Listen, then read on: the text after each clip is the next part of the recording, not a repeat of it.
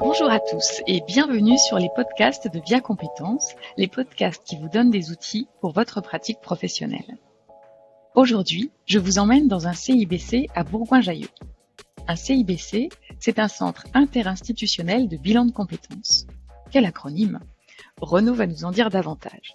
Oui, il faut que je vous prévienne, je dois le remplacer demain. Pour cette raison, il va me briefer sur tout ce qu'il fait en une journée, et je n'ai pas l'impression qu'il soit monotache.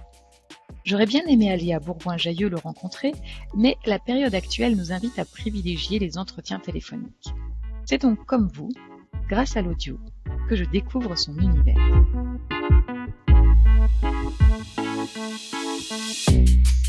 Bonjour Anne, je vais d'abord te présenter notre antenne. Elle est située au cœur de Bourgoin. On a choisi ce lieu parce qu'il était central, sonorisé, on reçoit du public et sur l'ensemble du territoire, voire même des fois d'un peu plus loin. Il est très bien desservi aussi par les transports et facile d'accès. Nous sommes quatre consultantes, consultants sur le site de Bourgoin-Jallieu. Quel type de public je vais recevoir? Essentiellement des salariés, mais vraiment de tout secteur d'activité, toute qualification. D'accord.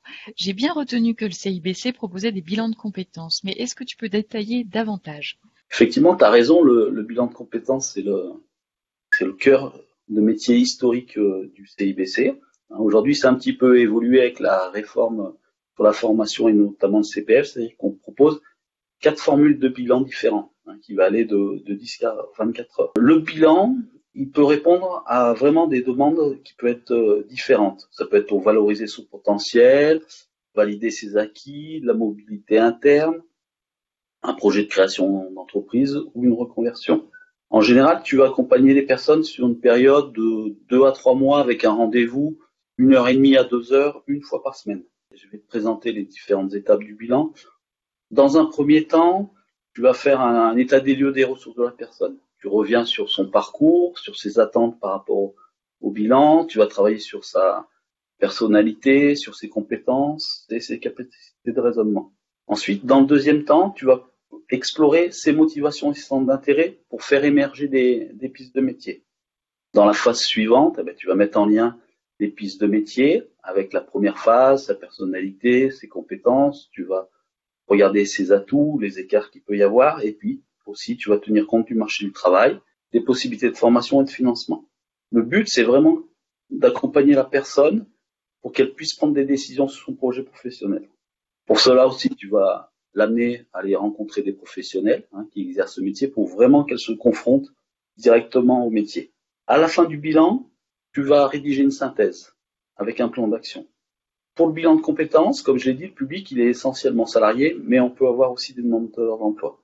Peut-être tu peux me faire un retour sur ce que tu en as compris? Euh, Oui, oui. Alors heureusement, j'avais pris des notes et j'ai retenu quelques chiffres. Il y a quatre formats pour les bilans de compétences. La durée est entre deux et trois mois, avec un entretien par semaine. Tu m'as parlé également de trois étapes. La première qui est centrée sur la personne, la deuxième sur ses motivations et l'investigation de différents métiers, la troisième qui serait un genre de synthèse pour mettre en lien cette personne avec des métiers, des formations, des financements. C'est ça, j'ai bien juste? Ah, Tu as tout à fait compris. Me remplacer. Bon, Très bien. Euh, alors, j'ai également beaucoup entendu parler du CEP. Vous vous en occupez aussi, non? Et le CEP, donc je rappelle, c'est le Conseil en évolution professionnelle et c'est seulement quelques structures qui sont habilitées à le donner. Tout à fait. Depuis le 1er janvier 2020, on a été sélectionné pour la mise en œuvre du CEP en Auvergne-Rhône-Alpes. Donc c'est un appui qui est gratuit et confidentiel, à la fois pour les salariés et les travailleurs indépendants. Ça leur permet vraiment de faire un point sur leur situation professionnelle pour euh, élaborer une stratégie. Là, on est en partenariat avec d'autres structures, avec la Chambre des métiers, la Chambre d'agriculture et un cabinet qui s'appelle Envergure. Par rapport au, bilan de compétences, les demandes elles sont encore plus variées sur vraiment toutes les questions qui sont liées à l'évolution professionnelle, soit sur les droits, les dispositifs et aussi leur mise en œuvre. On intervient aussi en appui sur le montage des dossiers de transition professionnelle, ce qu'on appelait avant les congés annuels de formation, sur les financements VAE sur les dossiers démissionnaires, soit pour création d'entreprise ou projet de formation, qui sont destinés à passer en commission à Transition Pro. Transition Pro, c'est ex-fonds Là, sur l'accompagnement CEP, la durée est variable, hein, c'est souvent à la demande de la personne. D'accord. Si je comprends bien, il y a un travail partenarial qui est important. Tu as raison, aussi bien sur le bilan, mais encore plus sur le CEP. La liste de nos partenaires est longue. Donc j'ai dit, il y a Transition Pro, il y a Pôle Emploi, il y a les missions locales, il y a Cap Emploi, il y a les assistantes sociales de la sécurité sociale, les médecins du travail, les organismes de formation, les organismes consulaires, comme la Chambre des métiers, la CCI. Il peut y avoir des prestataires du Pôle Emploi, des valideurs pour la VAE. J'en oublie peut-être, mais essentiellement, ça va être euh, ces partenaires-là.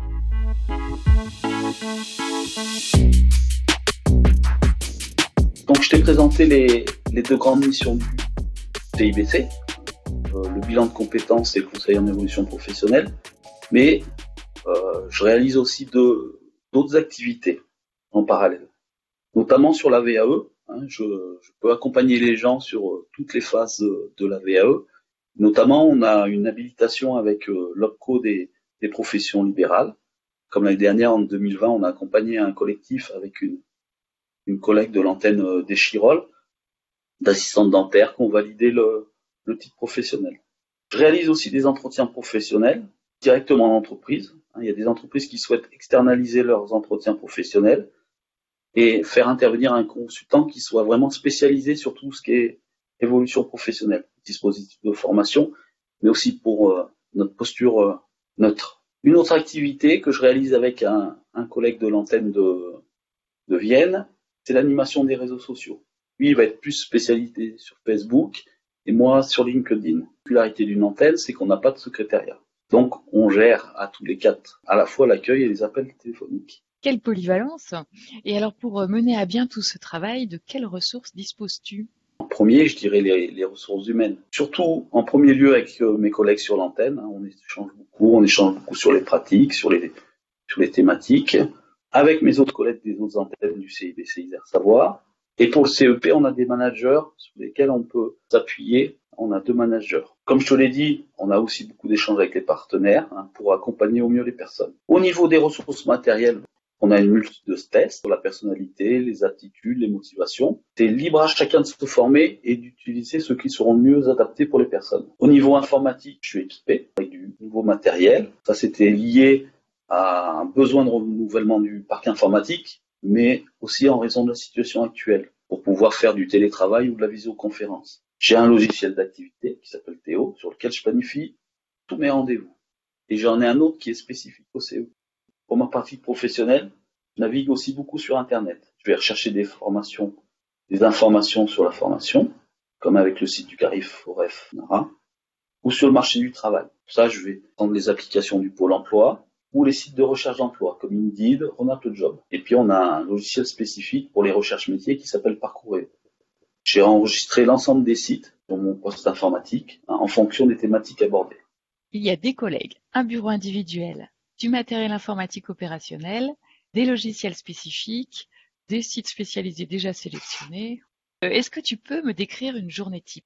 Je dirais qu'il n'y a pas de journée type, mais on peut prendre l'exemple de la journée de lundi. Je débute à 8h30. En général, je me laisse une demi-heure pour traiter euh, mes mails ou des demandes ou des échanges avec des collègues. À 9h, je vais avoir mon premier entretien de 2 heures hein, pour un bilan de compétences. Là, on va échanger avec la personne sur les pistes de reconversion et puis sur la faisabilité en lien avec son, profil et, et, le marché du travail.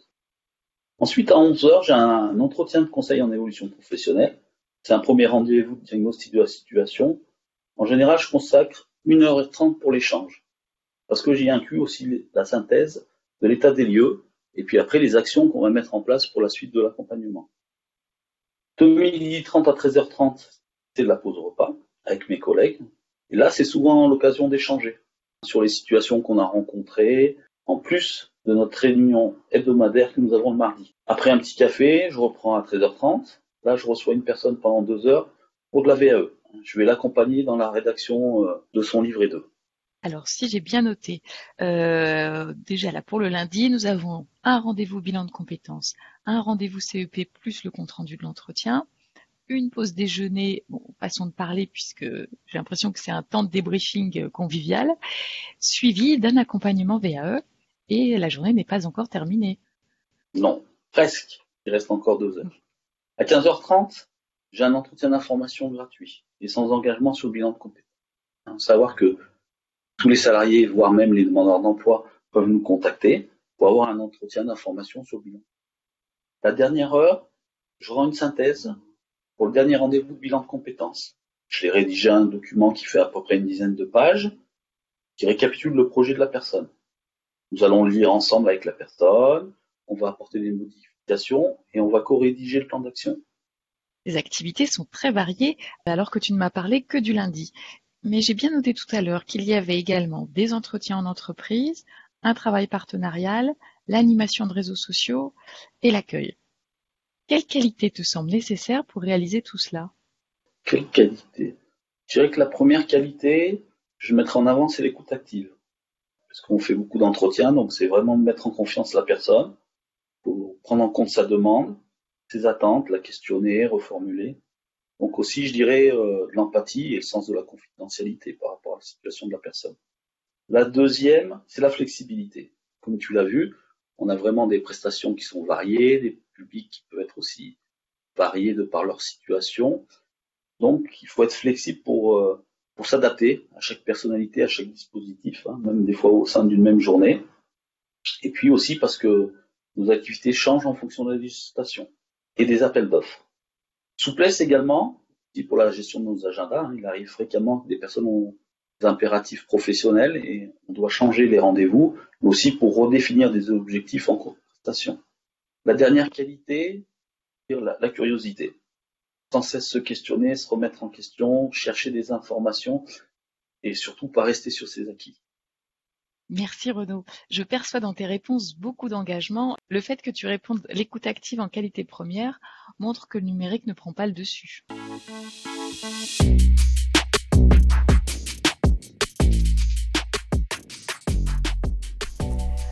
Le CIBC regroupe une cinquantaine de centres sur notre région.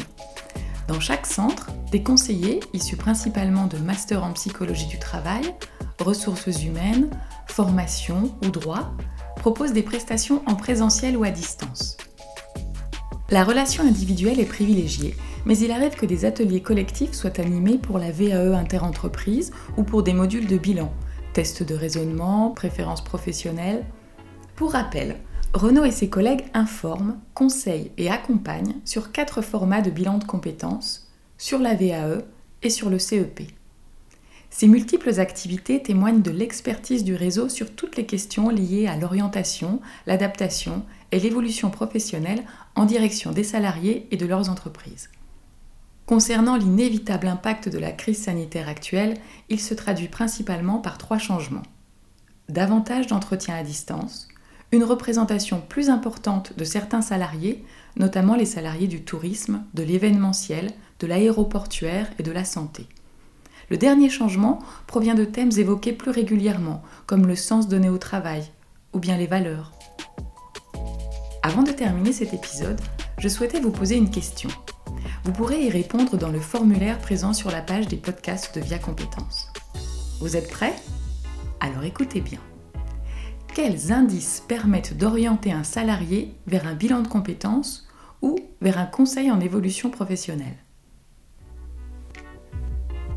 Eh bien voilà, c'est la fin de ce podcast. J'espère qu'il vous a permis de connaître davantage les CIBC.